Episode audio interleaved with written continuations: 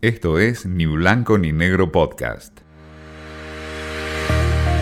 Watchers, qué ver y dónde encontrarlo, con Candy Martin. Basado en hechos reales estremecedores. Así advierte Netflix en su plataforma acerca de la serie La Serpiente, una de las más vistas desde su lanzamiento.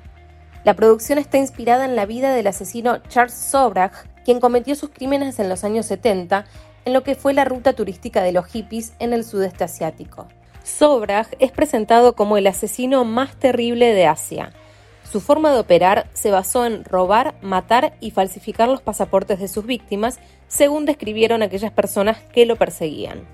El perfil del protagonista es de un psicópata que no conoce la culpa ni el remordimiento, pero que además es atractivo, carismático y se las ingenia para salir airoso de las situaciones más extremas.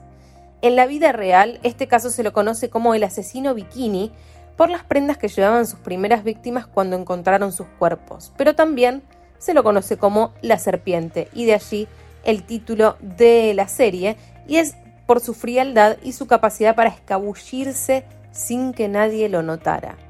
Este thriller criminal se convirtió en un éxito y no es eh, ninguna novedad porque este género es uno de los que más le rinde a la plataforma streaming de Netflix y esta miniserie de 8 episodios de una hora tiene todo lo que se necesita para ser un éxito.